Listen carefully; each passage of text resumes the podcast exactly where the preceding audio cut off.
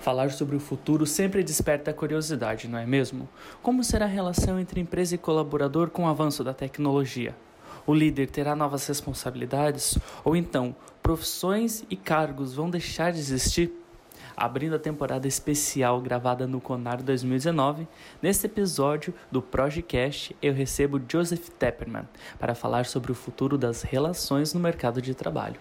Bom programa!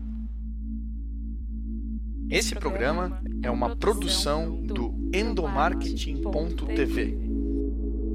Está no ar o Projecast.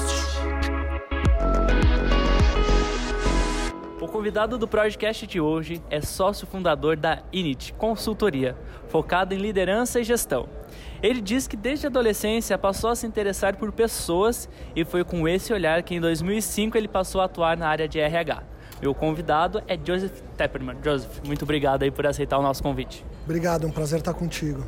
Joseph, eu acredito que hum, quando a gente fala sobre hum, futuro do RH, desperta uma variada cartela de sentimentos nas pessoas. E um desses que aparece é a insegurança e o medo com o que está por vir o que vai vir assim na questão de tecnologia do homem substituir da, da máquina substituir o homem ou então até mesmo de algumas profissões acabarem. Queria começar aí o nosso bate-papo te perguntando esse cenário como que vai ser esse cenário do futuro das empresas e se esse sentimento de medo de fato faz sentido. É interessante tua pergunta e o medo é um sentimento que todo mundo tem ele é um sentimento fisiológico, vem do nosso cérebro primitivo, que é o cérebro reptiliano, um negócio dentro do nosso cérebro chamado amígdala cerebral.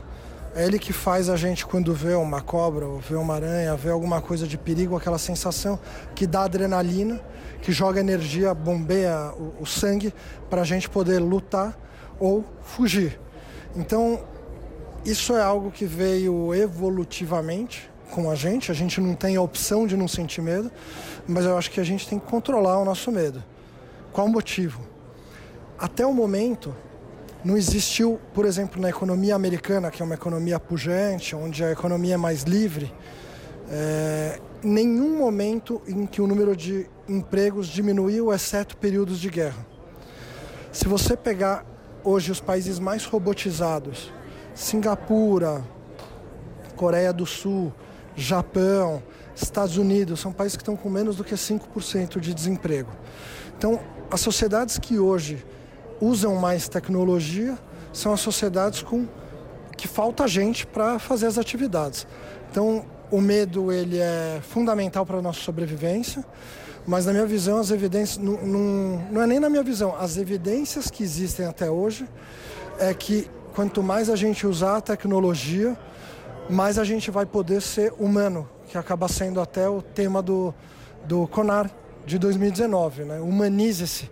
A, a, tecnologia é uma ferramenta e quanto mais a gente usar essa ferramenta, mais a gente vai poder se humanizar. Essa é a minha visão. Show. E é, é justamente nesse ponto que eu quero fazer o próximo questionamento. A gente está em uma era de transformação digital. A tecnologia está cada vez mais presente no nosso dia a dia, seja na questão pessoal, como também na profissional. Mas ao mesmo tempo, a gente está vivendo uma, uma era de, de relacionamentos humanos mais profundos, onde as empresas demoraram um pouco, mas que bom que demorou, mas está acontecendo de olhar para o colaborador como pessoa e não só como um processo que vai dar resultados financeiros. Mas também tem essa preocupação, tanto que o tema do Conar esse ano, como você comentou, é Humanize-se, é onde a gente está gravando esse podcast. Eu queria saber de você, como que as empresas elas podem dosar essa transformação digital e focar no desenvolvimento de tecnologia, mas sem esquecer o lado humano e as pessoas que compõem a empresa? É algo interessante você ter perguntado para quem está ouvindo o podcast, Igor, saber que você não ouviu a palestra que eu acabei de fazer junto com o Marcelo Nobre e a gente acabou de falar justamente sobre isso, que os humanos não são recursos. Os recursos são minerais. Humanos para uma empresa é vantagem competitiva. Então, a gente tem que tratar pessoas como pessoas e não como recursos. Tecnologia é recurso, sala de reunião é recurso, prédio é recurso, energia elétrica é recurso, um minério é recurso para fazer algum material. Só que uma empresa, antes de segunda às 8 da manhã das pessoas entrarem, ela não acontece sozinha. A área de RH é a área fundamental para fazer com que a empresa como um todo entenda que humanos não são recursos, são vantagens competitivas. Eu acho que um dos principais responsáveis por olhar para o colaborador como pessoa e não como ferramenta é a questão dos líderes, né? Quem, quem serão os líderes do futuro? Líderes do futuro. Essa pergunta é muito boa. Os líderes futuros são aqueles que tratam pessoas como pessoas, né? individualmente. É, líderes são aqueles que alinham as pessoas em relação a um objetivo comum. É, colocar a meta e gerenciar a meta, eu mesmo já usei a palavra, é gerenciar. Quando um líder está gerenciando, é importante que ele saiba que ele está gerenciando e não liderando. Liderar é setar um objetivo em comum e fazer alinhar todas as pessoas em direção a esse objetivo. Tem gente que chama isso de propósito. Bacana. E aqui no, no Conar, você falou sobre o futuro do RH. E, e, a gente vê muitas empresas, empresas, digamos assim, do futuro, por exemplo, a Google, que transformou o ambiente de trabalho em um ambiente colorido, cheio de, de piscina de bolinha, enfim. São esses ambientes descolados, digamos assim, que fogem bastante do tradicional. E olhando assim na sua perspectiva de futuro, como que vai ser o trabalho do futuro? Vai ser home office, carga de carga jornada de trabalho reduzida? Como que você vê o futuro dentro das empresas? Tem algumas empresas que falam que tem uma cultura de work hard, play hard. E a minha visão é que já não tem mais separação entre trabalho e diversão. A gente tá com o celular no bolso, que é um smartphone e entra e-mail, mensagem de WhatsApp e ligação 24 por 7. Mesmo que essas ligações e e-mails não estejam entrando, você pode estar no clube jogando, fazendo algum esporte, jogando bola, fazendo esporte. Você pode estar em casa, no chuveiro, pensando no trabalho, e você pode estar no seu trabalho, tocando alguma coisa da sua vida pessoal. Então, o ser humano é único e eu não vejo muito a distinção. Você pode trabalhar de qualquer lugar, né? Bacana. E até aqui a gente conversou falando sobre empresas, né? Gerenciamento de empresas e comportamento de empresas. Agora direcionando o nosso bate-papo para o comportamento pessoal, individual. Como que o indivíduo ele pode se preparar ao pessoal que está ouvindo a gente que quer ingressar no mercado de trabalho e até mesmo aqueles que querem se renovar? Que dica que você compartilha com eles de fo focando no futuro. Como que é o profissional que vai ser, que vai atingir o sucesso futuramente no mercado de trabalho? É, eu diria até no presente, tá? A gente, o, o, futuro é agora, não é, não temos nem que pensar muito no futuro. É, eu escrevi um livro nos últimos dois anos sobre o futuro do trabalho, que sai daqui a mais ou menos um mês e meio. Ele está em revisão e diagramação. Hoje no dia que dia que a gente está falando? Hoje é 13 de agosto de 2019. Então daqui a um mês e meio, dois meses, o livro vai estar tá pronto e publicado. É um livro sobre o futuro do trabalho com a minha visão de que não vai mais existir nenhum emprego, esse que a gente conhece, de que se ninguém nos der a oportunidade a gente não vai poder trabalhar, que depende de um terceiro a gente poder trabalhar, e por consequência não vai existir ou já não existe o desemprego. A tal da gig economy, que os aplicativos juntam quem tem tempo sobrando com necessidade de alguma tarefa, por exemplo, uma entrega do RAP, ou é, alugar um apartamento no Airbnb, ou comprar um prato de comida num café da manhã, no almoço, no jantar, via iFood, Rappi, Uber Eats, etc., é, faz com que exista muita, muita necessidade de trabalho a ser feito e independa de que alguém dê emprego. Acho que a gente volta um pouco para as origens dos nossos ancestrais, que se tivessem ficado dentro da caverna esperando alguém dar emprego, a gente não estava aqui hoje. Então, por é, é, natureza humana, somos todos empreendedores. E em algum momento fizeram a gente acreditar que se ninguém nos desse um emprego, é, a gente não teria possibilidade de trabalhar. E escrevendo o livro, percebi que eu estava falando não só sobre emprego, desemprego, futuro do trabalho, atitudes que as pessoas devem ter para se manter atualizadas, mas que eu estava falando também sobre carreiras. E aí eu resolvi ir para o dicionário, dei um Google na palavra carreira para ver o significado. E aí vem a primeira definição no Michaelis Online, que carreira é um caminho estreito. Foi quando me deu um belo de um clique, que o mundo está mudando muito rápido e que quem segue um caminho muito estreito, em alguma das mudanças vai ficar fora do jogo e desnorteado. E tudo que eu sugiro dentro do livro não é uma fórmula pronta de cinco passos, alguma coisa assim, porque a vida é muito mais complexa e dinâmica do que cinco passos. Mas eu falo sobre lifelong learning, que é aprender o tempo todo, né? não contar só com o teu currículo. Eu falo sobre ter um portfólio de trabalho, então você ter a sua ocupação principal, mas também transformar um hobby em dinheiro, também fazer, exercer cidadania, é, trabalhando com filantropia ou com alguma ação voluntária, ensinar o que você sabe, é, desenvolver talvez um canal no YouTube, no Instagram, para também compartilhar com o mundo o que você tem de melhor. E tudo isso é o contrário de um caminho estreito, é um caminho amplo. E como não existia uma palavra que era o contrário de carreira, aí eu criei uma nova palavra, que é o título do livro, que abarca todos esses conceitos que eu proponho, que é justamente a anticarreira, o contrário da carreira bacana. E quando eu estava estudando aqui para ver te entrevistar, eu caí em um vídeo seu que me chamou bastante atenção, que foi numa, acho que estava numa palestra, não vou lembrar onde, e você elencava algumas profissões do futuro. E me chamou bastante atenção alguma delas. Por exemplo, especialista em detox virtual, professor freelancer.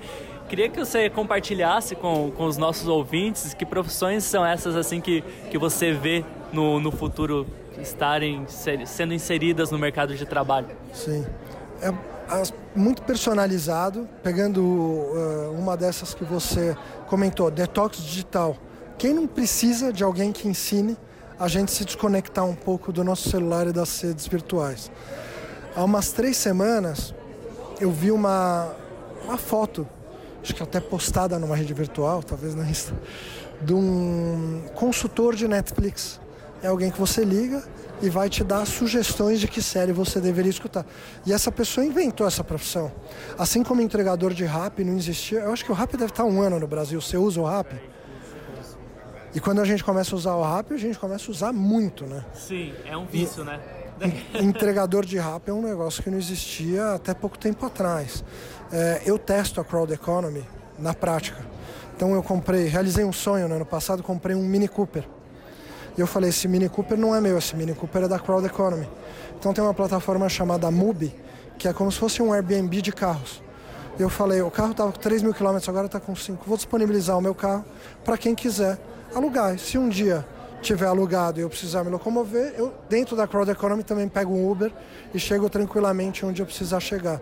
Então é, tem muitas coisas novas as pessoas que trabalham no MUBI até dois, três anos atrás não existia esse conceito de compartilhar seus ativos. Quem está no Uber até três, quatro anos não existia também no Brasil e já são mais de 600 mil pessoas que a renda principal é o Uber.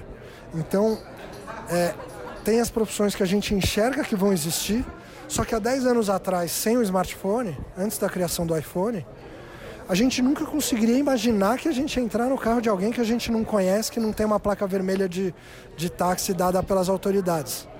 A gente nunca imaginou que ia querer dormir no apartamento de alguém e não num hotel, no Airbnb. Eu não sei se você já começou a usar, mas quando você começa a usar Airbnb, é difícil depois você querer voltar a usar hotel.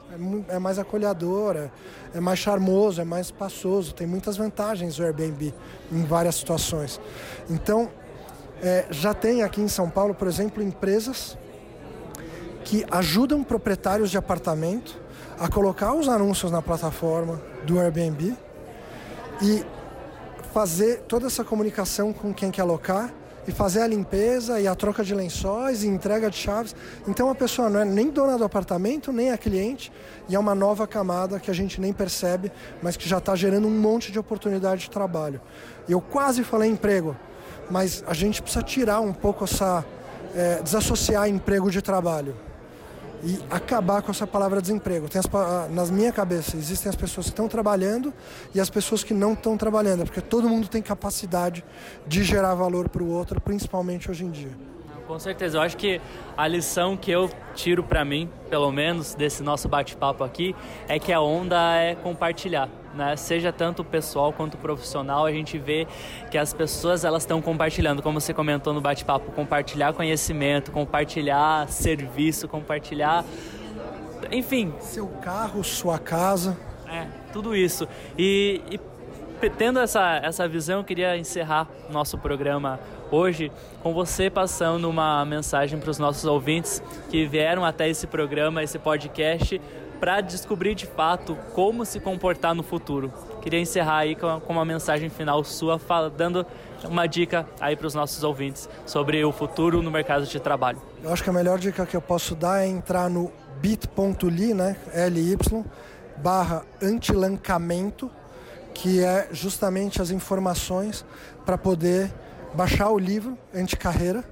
E por que que chama antilancamento, né, que é um antilançamento sem o cedilha? Justamente porque eu não quero que exista nenhum impedimento para alguém que queira é, mudar o mindset e ler o livro. Então a pessoa, o, quem baixar o livro online durante o antilançamento só vai pagar depois de ler. O livro não é de graça, o livro tem valor. Mas eu confio no Brasil, confio no brasileiro até onde me chega a informação, é a primeira vez que isso está sendo feito no Brasil e eu falei com algumas pessoas de fora, talvez no mundo, em que as pessoas só vão pagar o livro depois de ter lido, de, de, do livro ter gerado valor para elas. Então, é, quando começa o mindset anti-carreira a entrar na nossa cabeça, a gente começa a participar do mundo e ter experiências de uma forma é, mais lúdica e com uma cabeça mais aberta para entender que a gente tem que ter aprendizados e fazer testes, mesmo que algo dê errado. Então, me falaram, Joseph, vai pôr o carro na plataforma, mas é brasileiro. Eu falei, não, confio no brasileiro. E se der errado? Eu falei, bom, daí eu aprendo que não é mais para botar o carro na plataforma. A mesma coisa, abrindo meu apartamento no Airbnb, né? Não é o apartamento que eu moro, mas ainda assim, tem vizinhos, é um apartamento que tem valor. E se der errado? Se der errado, eu não faço mais, eu corrijo. Então, é uma questão de deixar de ter medo. A gente começou a conversa falando sobre o medo, deixar de ter medo e fazer investimento em startup. E participar de um congresso como o CONAR para conhecer gente nova, conhecer conceitos novos, desfazer esse nosso mindset. É, tem um livro chamado Mindset, que inclusive eu cito no meu livro, que fala que tem pessoas com mindset fixo e pessoas com mindset de crescimento. O que eu sugiro é que todo mundo exploda a caixa e entenda que somos todos capazes de crescer muito mais do que a gente foi ensinado. Joseph, que papo da hora. Muito obrigado aí por compartilhar um pouco. Que bom que você gostou, Igor. Não, se, se deixasse a gente ficava aqui horas conversando, mas a gente tem que encerrar o nosso programa. E se você quer continuar acompanhando o nosso trabalho, acesse o nosso blog endomarketing.tv. Lá a gente também vai compartilhando aí várias ideias e tudo o que aconteceu aqui no Conar 2019 e também o que é tendência, assim como essa conversa. Joseph, de novo, muito obrigado. Eu que agradeço e depois eu vou te perguntar se eu posso pegar esse episódio que a gente acabou de gravar para colocar no meu podcast que eu comecei há três semanas. É um podcast que chama Carreira e Anticarreira, já está até entrevista. Você compartilhar o áudio, meus ouvintes também vão ouvir, assim como os teus. Depois, depois você me conta como é que ficam os direitos autorais disso. Fechou então, é a onda do compartilhamento. Valeu. Você ouviu o Projecast.